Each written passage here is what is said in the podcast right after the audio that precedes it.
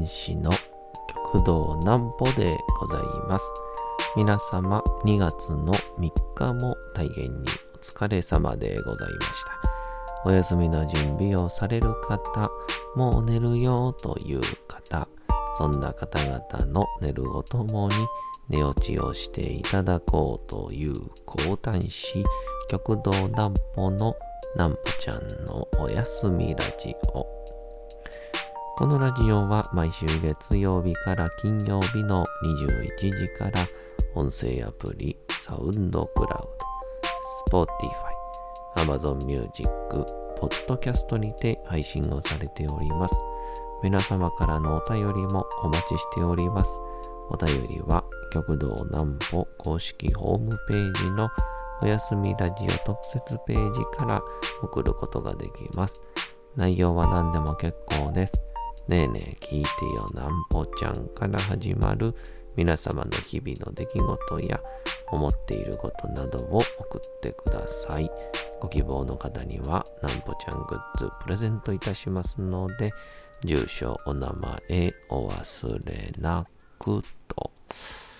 えー、いうことなんですけども、えー、大阪も27日からですかね、えー、まん延防止法、マンボウに、えー、なってて、えー、閉店が9時、ラストオーダーが8時半、8時半閉店か、なんですけど、ま、昨日も、こう、ルールを守った上ではありますけど、ちょっと何人かで食事に行ってまして、あのー、やっぱこう、飲むペースがちょっともう、おかしいなってきてますね。えー、そんな今日は、みんな酔いたい話。なんぽちゃんの明日は何の日？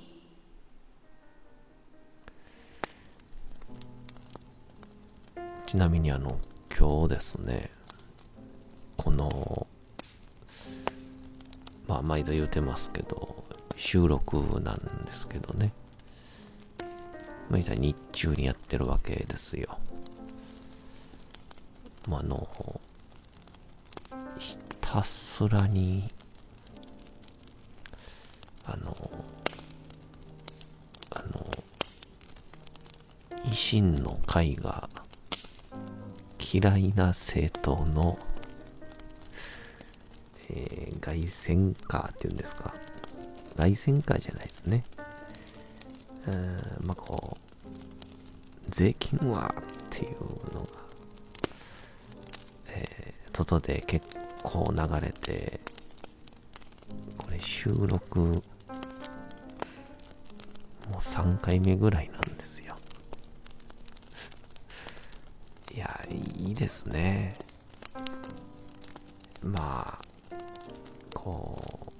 う、世間的には触れてはいけない、えー、話に出しちゃいけないっていう点ではありますけど、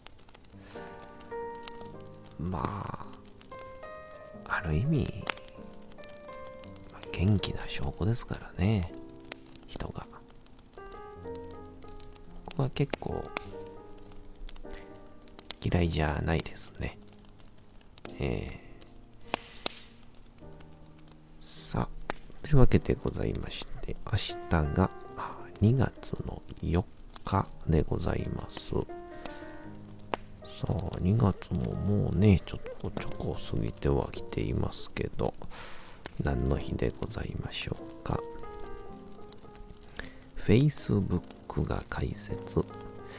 2004年の2月の4日、マーク・ザッカーバーグ氏と大学のルームメイトで同級生だったエドアルド・サベリン氏が Facebook を開設しました。開設当初の会員はアメリカの特定の大学内だけに限定をされたものでしたが、徐々に対象が拡大されていき、一般向けにも開放をされるようになりました。今日では、ソーシャルネットワークサービス SNS の先駆けとして位置づけられております。匿名登録で利用,、えー、利用が多かった同様のサービスとは異なり、Facebook は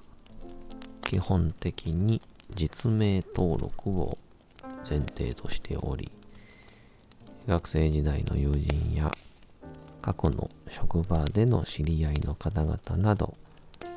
ちょっと疎遠がちだった人と割と気軽につながれる場となったことで一気に注目を浴びました。また友達としてつながった友人たちの今の割とリアルタイムな近況を知ることができることや近況報告などの更新情報にいいねを押したりコメントしたりとリアクションができることが人気を呼び世界中で瞬く間に登録者が拡大をされていきました、えー、今日では利用ユーザーは世界中で10億人を超えるとも言われ Twitter、Facebook、Instagram の各 SNS は世界三大 SNS と位置づけられております。また、Facebook の爆発的な広がりは、バイラルマーケティング、ネットアイドル、地域コミュニティなど、他業種などにも新たな切り口を生み出すなど、多方面に大きな影響を与えていると。ちなみにこれは、バイラルマーケティングとは、え元はウイルス性のという意味。主に Web マーケティングにおいて情報が口コミで徐々に拡散していくよう様を意味する言葉として使用されております。えー、ちなみにバイラルマーケティング。それまでは結構な金額を払ってって宣伝したものが、バイラルマーケティングの登場によって、宣伝費がほとんどかからず、同等以上の効果を発揮する場合もあるなど、ウェブマーケティングの分野にも革命的な影響をもたらしました。なんか、バイラルマーケティングの方の話みたいになっちゃいましたね。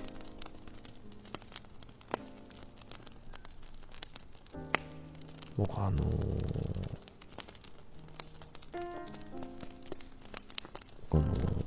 Facebook が僕あの大学時代に一気に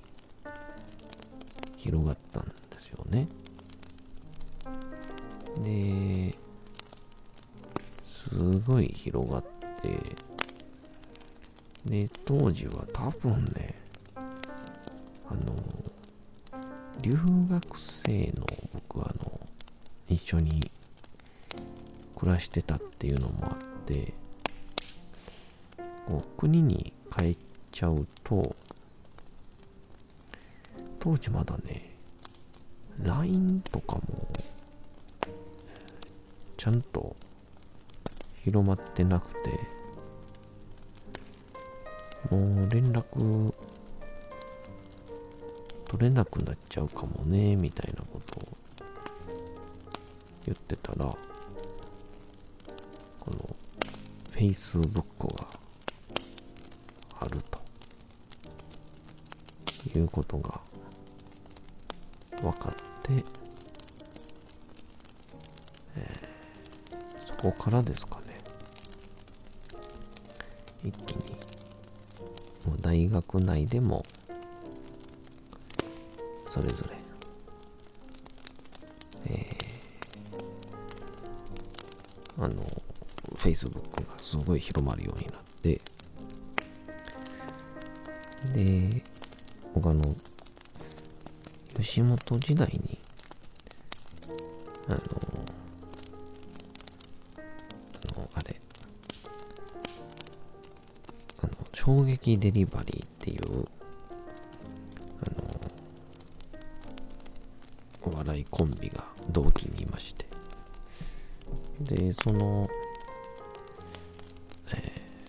勝山っていうのが、これ、今、勝山って聞いて、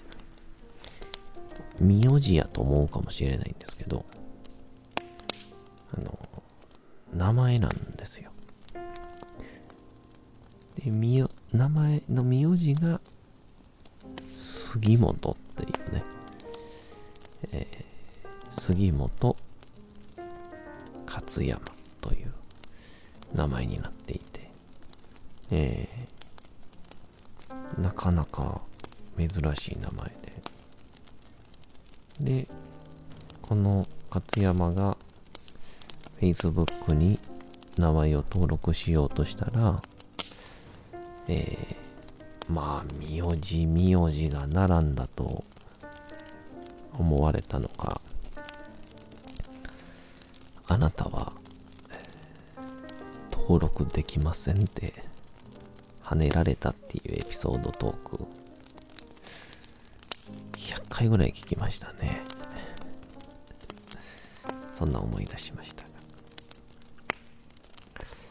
ということでこう今回ねまたオミクロンがバーって広がってまあインフルエンザも A とか B とかなるように、オミクロン株というのも、こう、変化してくるんでしょうけど、あコロナというのも変化するんでしょうけど、あの最終的にこ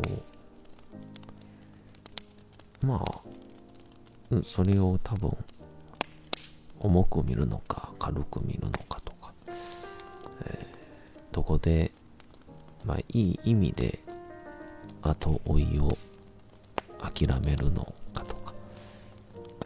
まあそこら辺はまあ、素人の僕らが喋ってもしゃあないですから、まあ懸命に判断できる範囲で動くしかないのかなとは思いますけど、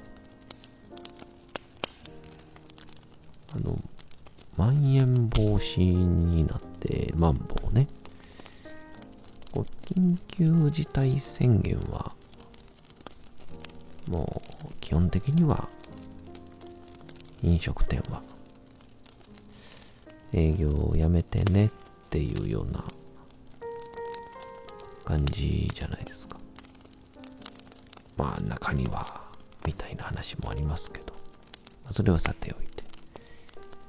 で、まん延防止になるお酒の提供が夜ラストオーダーが8時とかになるのかな？8時半には店追い出されるというか、まあ、もしくは9時なんですけど、で、あのー、このラジオで僕がよく言うんですけど、あの、パーキンソンの法則？っていうあの、えー、夏休みの宿題理論と一緒で、余裕があればあるほど人は締め切りまで時間を使ってしまうっていう。だから、人によっては1週間で終わらせれる夏休みの宿題が31日まで必ずやらずにしてしまうみたいな、えー、それと同じだと思うんですけどこれ逆もあるんやなと思って。まあ、これ逆でもないのか。8時までしか飲めないよってなった時にみんな酔わずに帰るのかって思ったら同じぐらい10時11時まで飲んでる時と同じぐらい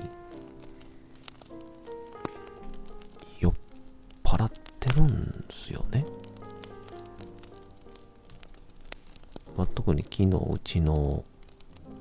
ちょっと教会をねサポートしてくれてるスタッフさんはもう帰り電車からもうキャリーを持って降りられなかったですからね。これはあかんわってことで電車乗り換えまでついて行って電車乗したんですけど。っていうのであのなんて言うんでしょう。8時までに無意識のうちにペースを上げてるんですよね。まあ、そもそも11時まで何杯飲むかなんてみんな気にして飲んでるわけではないわけですから。ってなったら、肌感覚で、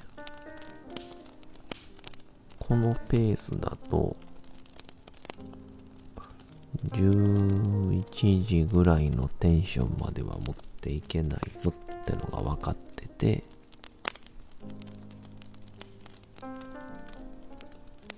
で、8時までに、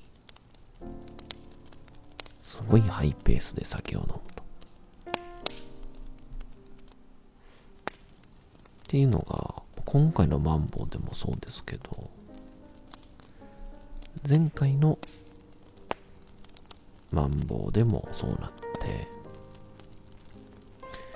で、これ解除されたすぐ、そのペースに、えー、みんな慣れてるから、まあまあ、ヘベレケなってんのに、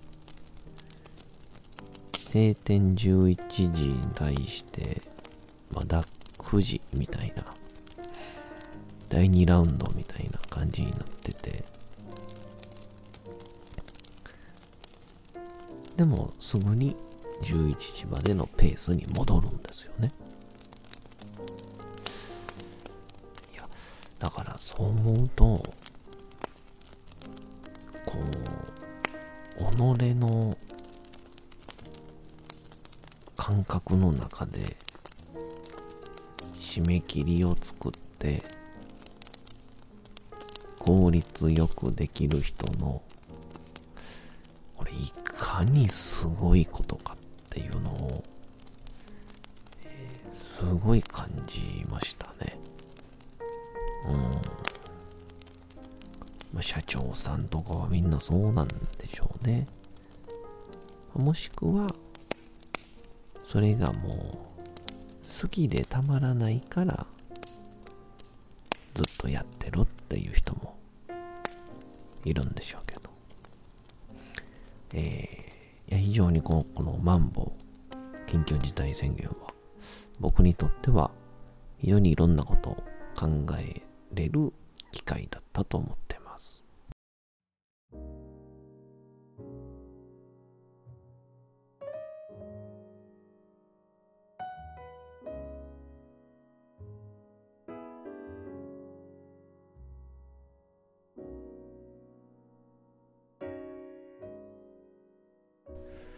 さて、時刻はうとうと朗読会の時間となりました。皆様、小さい頃眠れなかった時に、お父さん、お母さん、おじいちゃん、おばあちゃん、お世話になっている方に本を読んでもらった思いではないでしょうか。なかなか眠れないという方のお力に寝落ちをしていただければと、毎日様々な物語、小説をお届けしております。さて本日お読みしますのも吉田松陰でございます。この当時、まあ今ほどこう一日の時間っていうのも短かったでしょうしね。電気もないわけですから。まあその中で、まあ多大なことをやってのけた松陰先生って、やっぱ好きでたまらなかったんでしょうね。動くのが。どうぞ本日もお楽しみいただけたらと。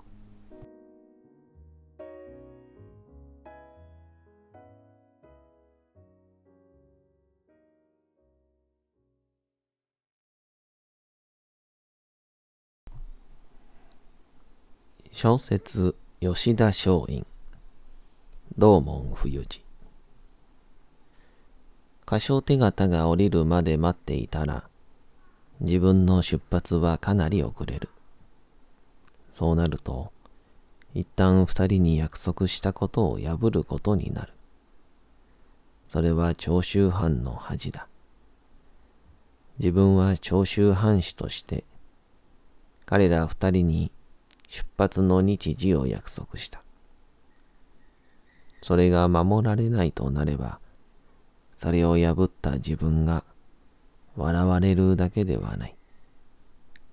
長州藩そのものが笑われる。これは長州藩という国家にとってもないがしろにできることではない。この際、亡命脱藩しよう。亡命の罪は自分一人が引き受ければいい。しかしそれによって、長州藩という国家の名は保たれる。松陰らしい決断だった。このことを同じ流者仲間の栗原良三は話した。栗原は手を打って松陰を励ました。吉田君、生きたまえ。あとは我々が引き受ける。ありがとう。僕が出発をするのは、あくまでも長州藩という国家を大切にしたいからだ。わかっている。安心していけ。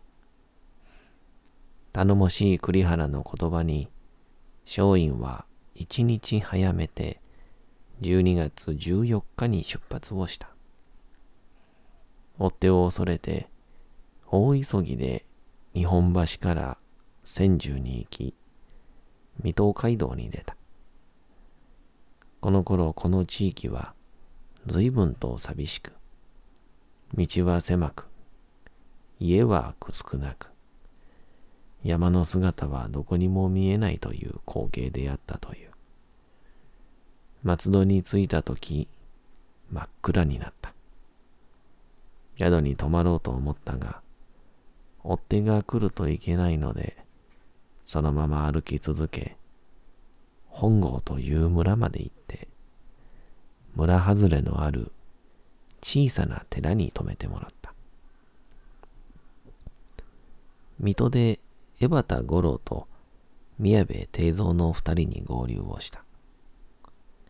水戸では相沢静止祭などに会い、その執権に感嘆した。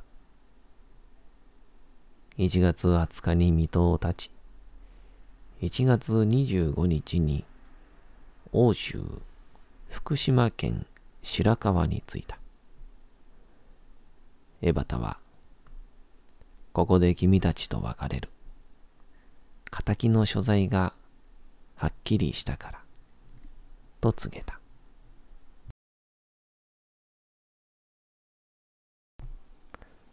さて、本日もお送りしてきました、なんぽちゃんのおやすみラジオ。というわけでございまして、2月の3日も大変にお疲れ様でございました。明日も皆さん、街のどこかでともどもに頑張って、夜にまたお会いをいたしましょう。なんぽちゃんのおやすみラジオでございました。それでは皆さん、おやすみなさい。すやすやすやーん。